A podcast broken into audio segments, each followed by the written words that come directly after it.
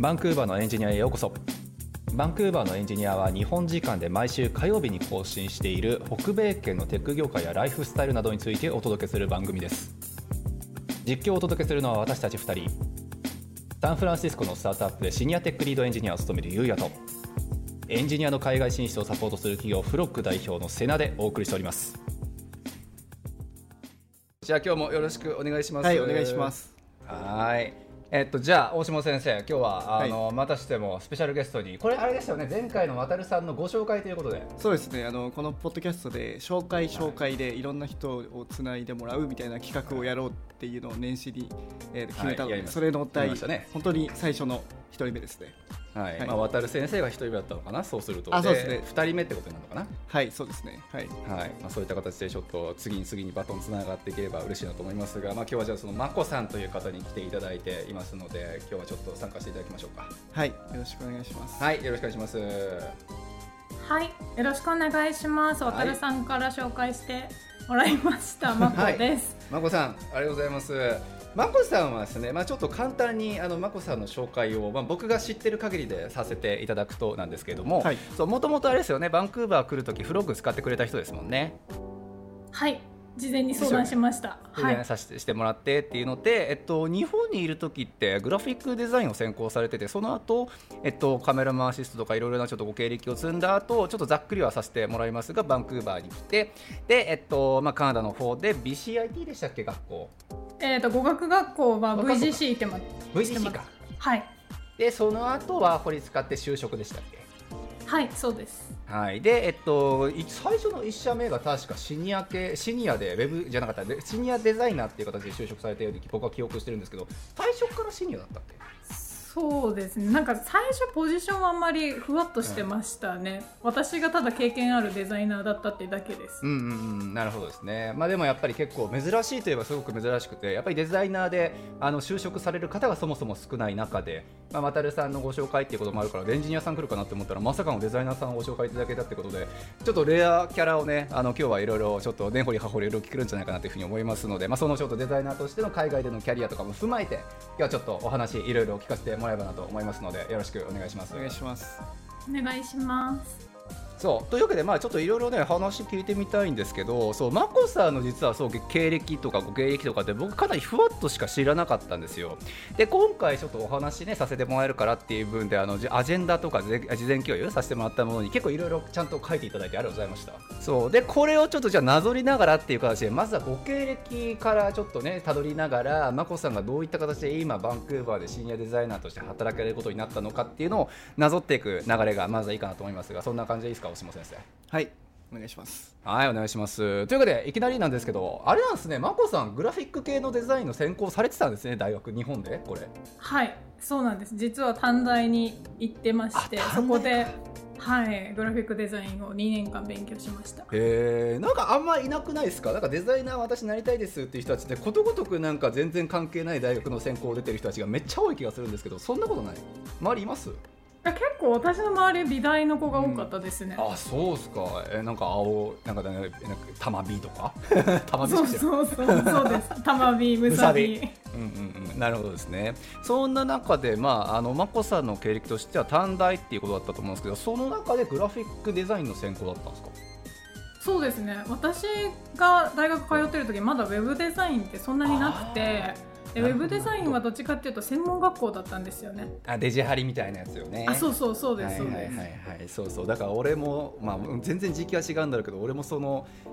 学校デジハリ行ったんですけどそうそれが十何年前16年15年か16年くらい前でその時は本当にもうデウェブデザイナーなんて言葉すらなかったんですけどやっぱそういうね専門学校しかなかったですもんね。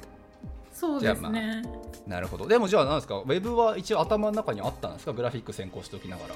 あそもそもまだその時はウェブっていうものは全然頭になくてもうデザインイコールグラフィックデザインかもしくは、えーと、と普通に絵画の方とかに行くかどっちか悩んでっていうことですね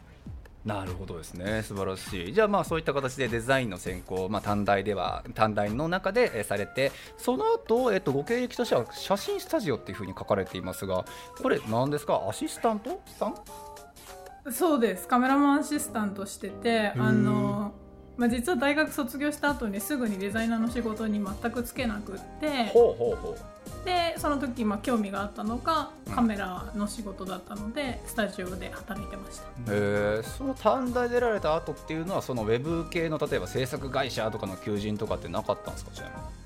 まだ少ない時期。その時はどっちかっていうとやっぱ印刷会社だったりとか代理店だったりとかの方が多かったですね。へ、ね、え面白い。じゃあまあそういった形でじゃあデザイン系の、ね、会社とかスタジオとかじゃないやあのなんかそういうなんかデザインスタジオとかに最初入りたかったんだけどまあカメラマンの会社さんに最初は就職することになったと。そうですね。あの実はまあカメラマンの仕事の時はまだフリーターだったので、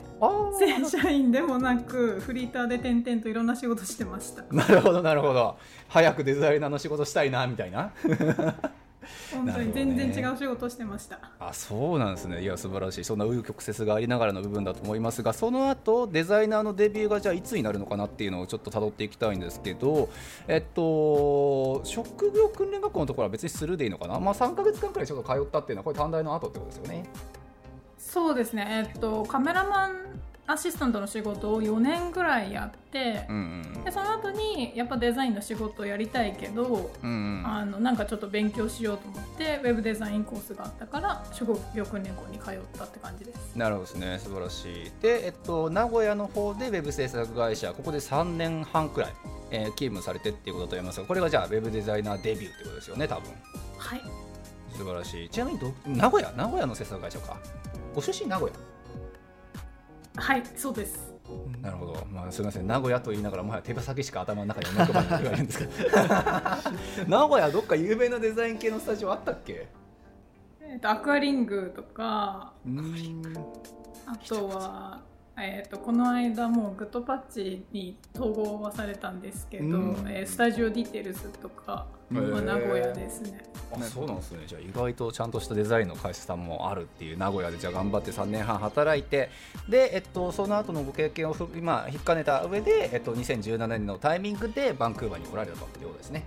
はいはい素晴らしい。なんかあれですよね。結構3年間のやっぱり勤務経験があってウェブ制作ウェブデザイナーとしてっていうの経験があったとはいえバンクーバーに来た後は基本かさっきお話にあった語学学校だけ行ってワーキングフォイデで就職っていう仲間またまた結構レアな事例ってことですよね。はいそうでした。半年ぐらいですかね就活しました。あえ半年？お結構でもワーホリ前の人に比べたらちょっと長いっちゃ長いかなっていうふうに思うんですが半年間はじゃあ語学学校生活学生ビザ？半年間は学生ビザと、うんうん、あとワーホリをちょっと使ってます。あなるほど。じゃあワーホリの期間もちょっとかぶっての間も就活をされながらっていうことだったってことですねはい、素晴らしい。で一番最初のソフトウェア開発会社の方でサスケの会社さんでじゃあ UIUX デザイナーとして、今シニアで働かれてるっていうことで、まあ、ここまでの経歴が大体の今までの流れってことですかね。はい。えっ、ー、と、うん、そうですね。そのソフトウェア会社は、はい、去年辞めてあ辞めたんだっけ？あそうなんですね。はい。はいはいはいはい。あの2年半働いて実は辞めてそこから今はフリーランスで、はあはあ活動をしています、うん、なるほどえじゃあえもう永住権取ったんですかじゃあ？はいあ、おめでとうございます。ありがとうございます。あ、本当めちゃくちゃ早いですね。だって17年に来て、2021年のじゃあタイミングでも辞められたってことかな？はい、ね、辞めました。えっ、ー、と2020年の9月ぐらい、はい、そうですね。に永住権が取れて大体。ってあれ私あちょっとごめんなさい。あの間違ってるかもしれないですけど、まあ、まあなんとなくあのそうですね。辞める前には永住権が取れて、ええー、やばここ最近なんかあれっすよね。僕の時なんかはもうバンクーバー来て永住権取るまで5年とか6年とかかけてた人がざらだったのに、うん、なんかめちゃくちゃハイスピードでね就職してめちゃめちゃハイスピードで永住権前取ってめちゃめちゃ速攻で辞められてみたいな。本当になんかはい、運が良かったと思います。いやすごいですよね。でワーホリでしかも就職もできてっていうことでちょっといろいろとコツを、ね、聞いてみたいなっていう気はするんですけど以前ねなんかバンクーバーのそのフロッグのオフィスの方でねなんかあのデザイナー向けのイベントも開いていただいたじゃないですか。はい。ね、そこでもやっぱりキャリアに関するお話とかってかなり食いつき良かったと思うのでそう今日もちょっとその辺の話あ引き続きちょっとしてみたい聞いてみたいなっていうふうに思うんですけどなんか大島さんここまでご質問とかある？ああれですよね。ちなみに永住権を取るとあの企業の縛りがなくなるので、まあ、自分でフリーランスで働いたりとか、まあ、自分でなんですか、ね、その会社を選ぶ権利があるというかそういう感じになるってことですよね。うん、そうですね。確かに視聴者の方の中にも永住権って何それ美味しいの？って人いるかもしれないね。はい、確かにね。そう。あのでもそうですね。大体まあバンクーバー来て最初は堀とか、まあね、はい、コープビザとかポスグラとか使って就職してでもやっぱりみんなビザの、ね、縛りがあるからなかなか転職が、ね、できないですよね。最初は、うん、それはあれですよね。会社にそのビザが紐づいちゃってるからってことですよね、うん、そうそうそう。だったり、まあ、ワーホリもねオープンワークパーミットって言ってどの会社でも働けるけれども結局まあ1年間しかないんでその後どうするのって話にやっぱなるんで、はい、まあ、結局みんなね最初永住権なんて何それ美味しいのみたいな感じで来るんですが蓋開けてみたらみんな永住権取ってるっていうね。はいそうです、ね、その裏にはやっぱりそうキャリアアップのためにっていうのがあると思いますがママ子さんも多分まあたなんか類に漏れずっていう感じですよねきっと。そうですね。はい、はい、あれ最初から永住権欲しかったですか？あそんなことない。ですよね。みんなそうだよね。みんなみんな本当それ。はい。私の場合はあの仕事続けるために一番手っ取り早く取れるのが永住権だったので、あの就労ビザよりも永住権の方が早いし、まあ、たまたま、ね、あの BCPNP で、まあえーと、こう IT 系を結構 BC 州が注目してるっていうのもあったのと、ね、あとは日本の経験とかもあったので。うんうん。なるほど。なおさらっていうこの辺なんかあれだよね。すごいなんか他のねなんか業種の方ともジェネレーションギャップがあるのがなんかみんな永住権が永住権がなんとかしてなんとかしてって、うん、取れた時のなんか感動の嵐みたいなツイッターがガーって来たりするけど俺らからするとなんか運転免許証取れたみたいなイメージじゃないですかぶっちゃけ。そうですね確かに。ノミネーションまでは結構簡単にいけますもんね。ねだから、うん、でノミネーションされるともはや取れたも同然みたいな雰囲気でみんないるからさ、うん、そう。みんな何がそんなに大変なんだろうって思う人たちがねなんかテック系の業界ってやっぱ多い気がしますが他の業種を比べるとそういうわけではないんだよっていう人たちがたくさんね。うん、そう。はい、だから結構差がありますよね、本当に。温度温度差は。なんともかんとも言えないところですよね。なので、まあ僕も含め、大下さんなんかも含めでしょうけど、やっぱまあ永住権取って、のらりくらりっていう人たちがすごく多いのかなと。思う。なるほど。そう。まあ、というわけでそうですね永住権まで取られてっていうことだと思いますが、まあ、バンクーバーの部分に関してはやっぱあれですか、まあ、最初のこのアジェンダの部分そのままなぞっちゃって申し訳ないですけど、まあ、選んだきっかけっていうところってやっぱワーホリですか？はいそうです。ですよねでなんか2番目のところにものすごい嬉しいこと書いてくれてますけど1番の決め手はフロックがバンクーバーにあったからって。これフロックの宣伝 CM でしたっけ？あれこれフロックの宣伝ポッドキャストだっけ？ごめんねなんか広告費もらってないですね。えちょ今度なんか寿司おごるんで許し。て なるほど。でまあバンクーバーの部分に関してっていうところでねやっぱり選んだきっかけとかって、まあ、やっぱりこういった形で、まあ、ワーホリとか最初アメリカ行きたかった。アメリカって考えてました？ちなみにまこさん。あ確かにね。考えてなかったんですけど私もともと子供の時に英会話をちょっとずっとやってて、うん、英語はやりたかったんですよね。でもうなんか口癖のように海外に住みたいを言ってたらしくってあんま覚えてないんですけどその時の そうなんです すごいなそれを多分イメージしたのは完全アメリカだったので、うんうんうん、最終的にやっぱ決めたのはアメリカとカナダがやっぱ近かったから、うん、じゃあカナダにしようっていうのがありましたね、はい、なるほどですね、まあ、そのちょっと5%くらいがじゃあフロッグも一応あったしみたいな感じですね。いやいやいやいや90%ぐらいはフロッグです。でもこれちょっと後でお金渡さなあかん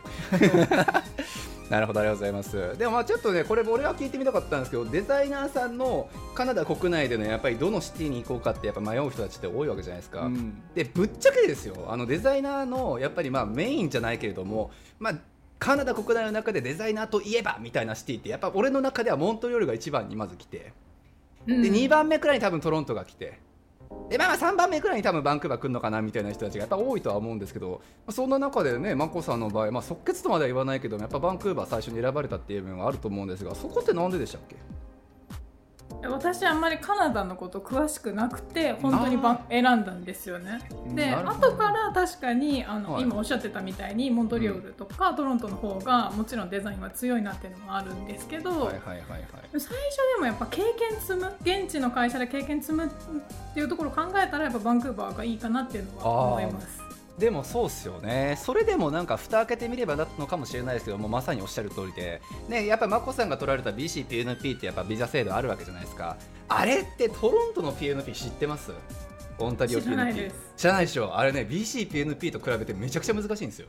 そう会社側の制度が結構大変で BCPNP って5人、ね、程度のフルタイムの人を雇ってる会社やったらまあまあどこでもいいよみたいな感じじゃないですかもうどこでも申請できるよって感じだけどあのオンタリオ PNP の場合ってあのその倍くらいの人数とおまけに資本の部分のアセットちゃんとどれくらい持ってるかっていうのが見られるんでなんかスタートアップでポンポンなんか,、ね、なんかちょっと立ち上げて数年経ってますみたいな会社だと PNP 申請できないらしいんですよ。そうなんですね。全然知らなかったです。そう。だからまあまあ蓋開けてみればやっぱり最初のねタイミングでまずはバンクーバー来てでやっぱり BC 州ってビザ周りの部分がねテック系は特にかと思いますがやっぱり緩いとは言いないですけど門出がね広いっていうの部分もあるので、まあ、じゃあそこからまずは永住権取ってっていう分でこの後じゃあモントリオールトロントとかって考えたりします？考えてないです。ない。モールはやっぱちょっと言語の壁があるっていうのは結構他の方からも聞いてたりはするので、はい、今のところまだ全然考えてないです。なるほどね。今更フランス語勉強するのもなみたいな。間違いない。ありがとうございます。まあじゃあそんなところでじゃあバンクーバーのところに関してのお話はまあほぼほぼ以上でいいのかなというふうに思うんですが、実際どうですか？やっぱり今働いてもう2年半くらいっていう部分があると思いますけど、でちょっといきなり飛んで申し訳ないんですが、大島さんこれってさ、このバンクーバーのこの仕事ぶりの話とかって今しちゃっていいんですか？この後の回に、まあ、回すえっと後の後半はデザイナーについてちょっとデザイナーとして働くみたいなテーマでなるほど。じゃあまあ最初の前半25分くらいは生活面ってイメージですかね。そうですね。まああとは眞子さんについてつい。てちょっとじゃあ深掘りしていこうのところはい。素晴らしい。じゃあちょっとその部分ねさっきお話にあったやっぱ会社辞めたっていうのは俺実は知らなくてあの会社辞めてからの話をちょっと聞いてみたいんですけどそれはじゃあまあ永住権も取れたしも辞めれるし辞めれるしって言ったらちょっと前の会社さんに失礼なんですけど まあ、怒られ怒られない。ビザ的に怒られないし。でまあこその後なんかやりたいことがあったみたいな感じですか？あそうですね、うん、えっとマーケティングの勉強をしたくて、でちょっと学校に通いたいなっていうのもあったのでもう一気に辞めてしまおうと。はあ素晴らしい。ちなみにねやっぱりこれも視聴者さんの中に知らない方いると思いますがね学校ねあの永住権取れた後ねあのもうありとあらゆる学校が安くなるから。そうこのタイミングで UBC とかこのタイミングで BCIT とかっていう人めちゃくちゃ多いと思うんですけどちなみに眞子さんはどちらの学校とか考えられてるんですか？あ BCIT の、えー、パートタイムでちょっとクラスを取りました。なるほど。あもう取ったんですか？はい。えいつから？ちなみにえっと去年の9月から。えー、じゃあもう結構4か月後56か月半年くらいじゃまあ通ってるってことですか？あただ私ワンタームしか取ってないので。ああじゃあじゃあじゃあまあそれはなんかあじゃああれですか？コンティニングスタディみたいなイメージのやつですか？あそんな感じです。本当に1回きりっていう感じ。なるほど、ね、3か月ちょっとやってみました。なるほどねなるほどね。ちなみにその時選考されたのって何ですか？その時にマーケティングとあとビジネスストラテジーというか、へえ、はい、なんかグラフィックデザイナーの勉強をされてその後ウェブデザイナーになられた方がいきなりマーケティングだのビジネスストラテジーだのって何があったんって感じですけど何ですかそれはフリーランスになるにつれてみたいな感じで興味あったんですか？出てきたみたいな？それは、えっと、前職で、うん、あのマーケターと結構密に一緒に働いていてですごい彼女からの影響が大きかったのとやっぱすごいデザインにも直結しているなと思ったのでなんでもうちょっとマーケティングの勉強を基礎からやりたいと思って学校に行きました。ああ素晴らしい。え結構前職の会社さんで僕の勝手な頭の中で結構小さい会社さんのイメージだったんですけど専属でマーケターさんいるみたいな結構ちゃんとされてたところあったんですか？そうですね。最初私が入った時は5人くらいだったんですけど、うん。うん、最後辞める時は20人くらいにはなってたので、えー、はあ。まあまあでもねソフトウェア作ってる会社にありがちっちゃありがちですよね。じゃあ2年そこそこで4倍くらいに従業員増えて、そうですね。オフィスも新しいところになんか倍以上の大きさのところに行ったりとかもしたので、かなり大きくはなりましたね。なるほどね、まあ、ちょっと後半の部分で実際その、ね、なんかバンクーバーで働かれてデザイナーの業務の内容だったりとかどんな感じだったかっていうのをちょっと聞いてみたいので、はい、そこはじゃあ時に回すとして。でさっきの話に戻りますがそのフリーランスとかその会社辞めた後っていう部分でじゃあビジネスストラテジーとかマーケティングとか勉強して卒業はされたわけですよね。あしてないです。あしてないのか。パートタイムの場合だとこのコースというかプログラム自体を取りたいとかじゃなくて、本当にクラス単位で授業単位で取れるので。ああはいはいはいはいそういうことですね。じゃあ永住権取れたしちょっとお安くなった？そんなことない？パートタイムの場合ってあんま変わんないですか多少ですかね。あんまり変わんないと思います。そうですよね。いやそうなんですよ。あのね投資で通すねあのもう本当にフルで取ろうとするとマジで半分くらいになったりするから、うん、ねコースによっては3分の1とかになるから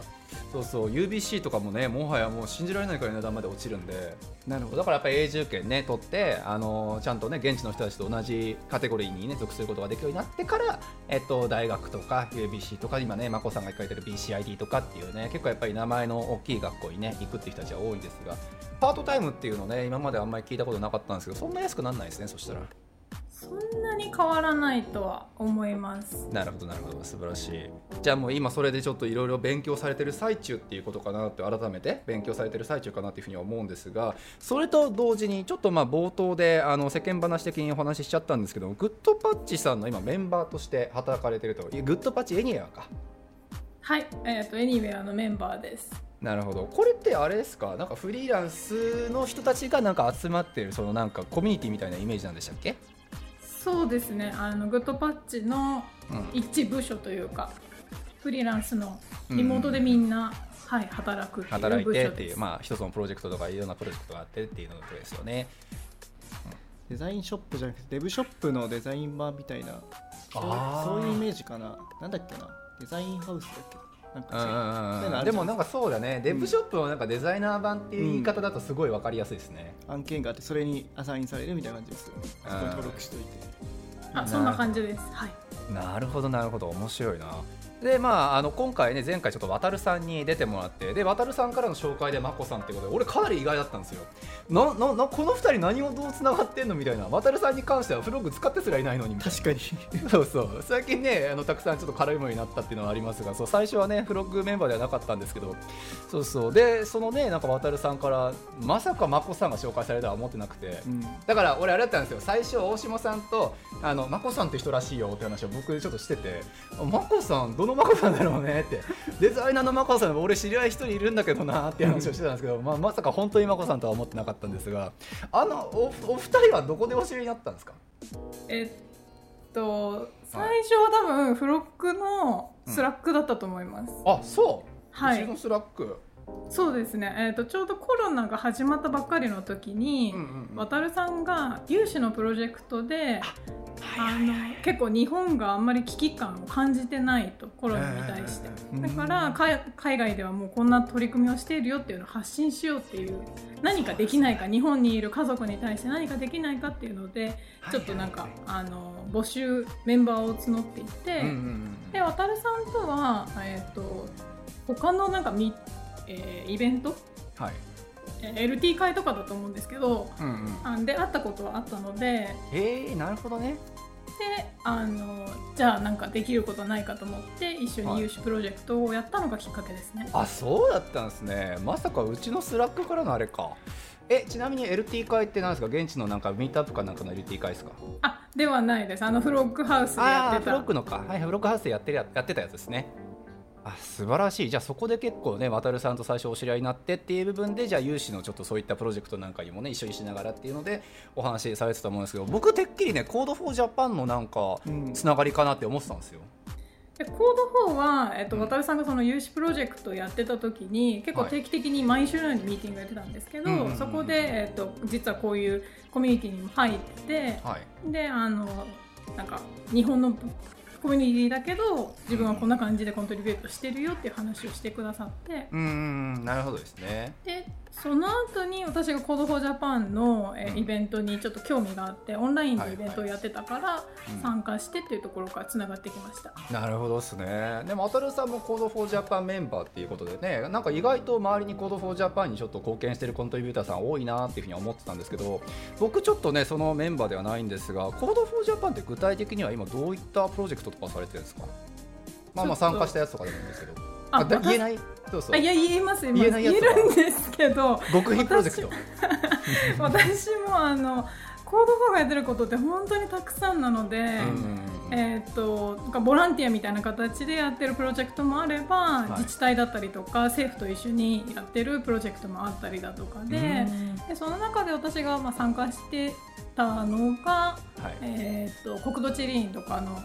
えー現状調査の案件に、まあ、参加をしたりとかほうほうほうほう。あとはコード4が、えー、とやってるイベントで、うん、学生向けのコンペのイベントがあるんですけど、そういうのとかのデザインワークショップを、まあ、主催をしたりとか。あとはまあ学校高校だったりとかでデザインワークショップをやったりとかっていうので、本当に様々なんですよね。はあえ何？今何？高高校でデザインワークショップなんて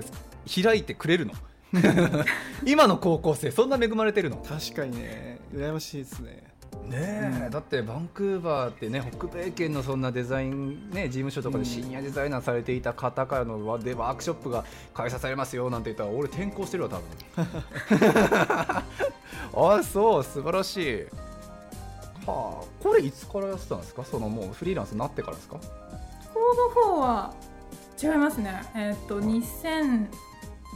20年本当コロナになってすぐぐらいからメンバーでやってます、うん、で最初の方は運営スタッフとして、まあ、あのスラックの整備だったりとか、はい、ちょっとサポートメンバーみたいなことをしていてそのスラックの整備は渡さんと一緒にやりました、はい、なるほどですね。いや素晴らしいありがとうございます。まあ、というわけで結構ですね、まあ、経歴聞くだけでもかなり時間をちょっと要してしまったっていう分で僕がだいぶ反省してるんですが、はい、なんか言い逃し言いなんか言い逃してる部分とかないですかね。大体経歴の部分も大丈夫そうであればもうその次くらいに行こうかなというふうに思ってるんですけどカナダの方でのやりなんかやってる内容とかも大体以上ですかね。あ一つ質問いいですか？はい、あのこっちに来て、まあ2、2, 年半の経験があったんですよね確か、うん、でこっちに来てでワーホリがあってあ、まあ、語学学校とワーホリがあってその中で就職するのってかなりすごいことかなとは思うんですよね。ね。でそそれのなんか決め手みたいのってあったんですか？しかもその多分バックグラウンドは制作会社ですよね。就職したのは多分 SARS の会社で、うん、まあ、ちょっとその業務内容とかも違うと思うんですよなんですけどなどどういうふうにこうすんなりとこう就職できたのかなっていうのが気になったんですけど。うん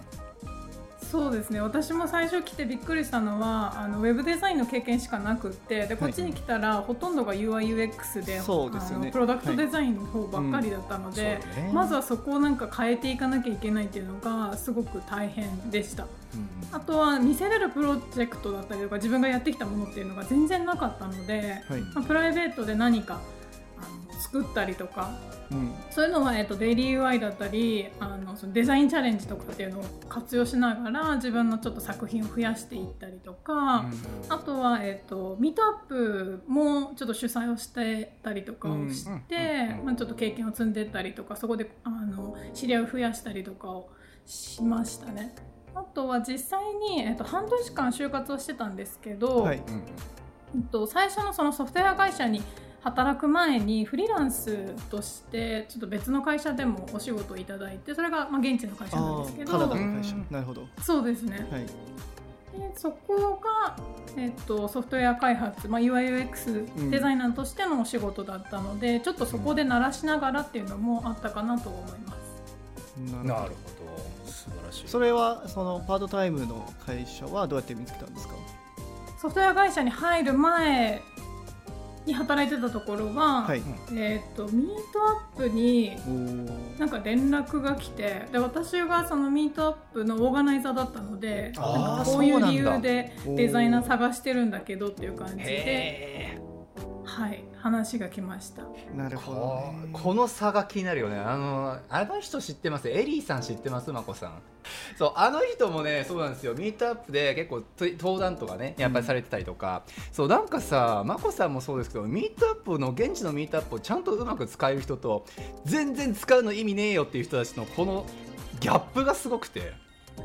そうミートアップ参加してみたいんだけど、まあ、はっきり言って正直あんま全然意味なかったっすね、うん、みたいなやつが結構実は多いんですけどなんかまこさんはじゃあそういうこと言うんだったらミートアップを結構活用された方だと思うんですがなんかあるんですか？ミートアップの活用術みたいなのって実はこうなんか知ってたりします、うん、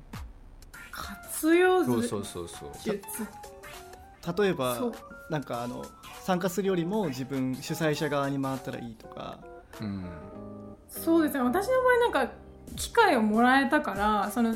主催でやってみたらっていうのを声かけてもらってで英語の練習にもなるし自分のプレゼンとかにもなるから、うん。はい、っていうのであとは友達が一緒にサポートしてくれて2人で主催とかもできたから、まあ、1人じゃなかったのが強かったのもあるんですけど、ただやっぱミートアップで結局知り合ったデザイナーから次のそのソフトウェア会社の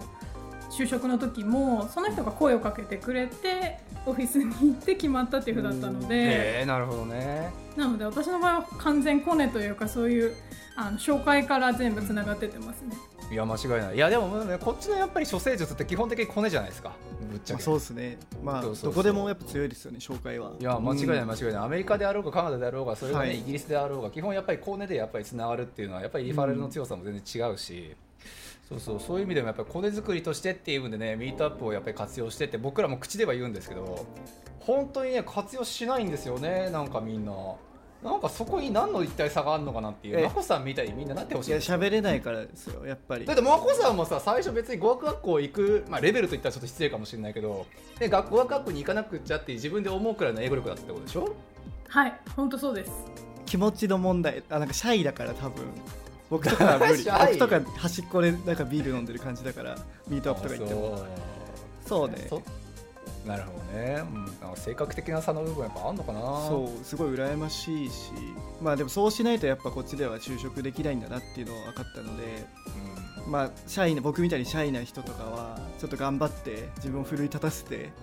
欲しいなと思いましたね。はい。大島さんシャイかな？シャイの定義がちょっとあれや主催とかになるとそうアクティブになりますけどやっぱ参加するだけだとね別になんか発言しなくてもいいやみたいな。興味もなんかあんま持たないですし他の人とかに対して、うん、なるほどね。じゃあ大島さん主催しようぜ。そうそうそうそれはまだやりましょうかまこさん一緒に。間違いない。ねなんかコラボでやったらいいんじゃないって思うけど。UX とかね。はい。じゃあちょっとはい、こんな感じかな前半はそうですね。じゃあ前半はここまでという形にさせてもらってじゃあ後半はあの改めてちょっとデザイナーとしての働き方やったりとかね、まあ、日本とのやっぱり違いやったりとかっていう部分をちょっとまた聞いてみれるいやめっちゃ気になりますね。はい。ね間違いない。どんなコメントが飛び出てくるのかっていうのがちょっと楽しみですが、はい、じゃあ次回。はい今日はありがとうございました。はいありがとうございました。ありがとうございます。はい